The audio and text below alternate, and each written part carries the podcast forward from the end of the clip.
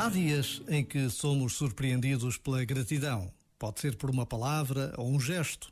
Pode ser apenas por causa de um sorriso, de uma porta que seguramos, de uma resposta atenta. Mas a verdade é que ninguém sabe o impacto que as nossas palavras e os nossos gestos podem ter na vida das pessoas com quem nos cruzamos.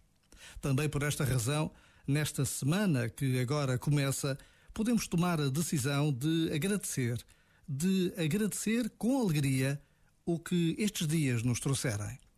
Por vezes, basta a pausa de um minuto para intuirmos que o céu começa aqui e agora. Este momento está disponível em podcast no site e na app.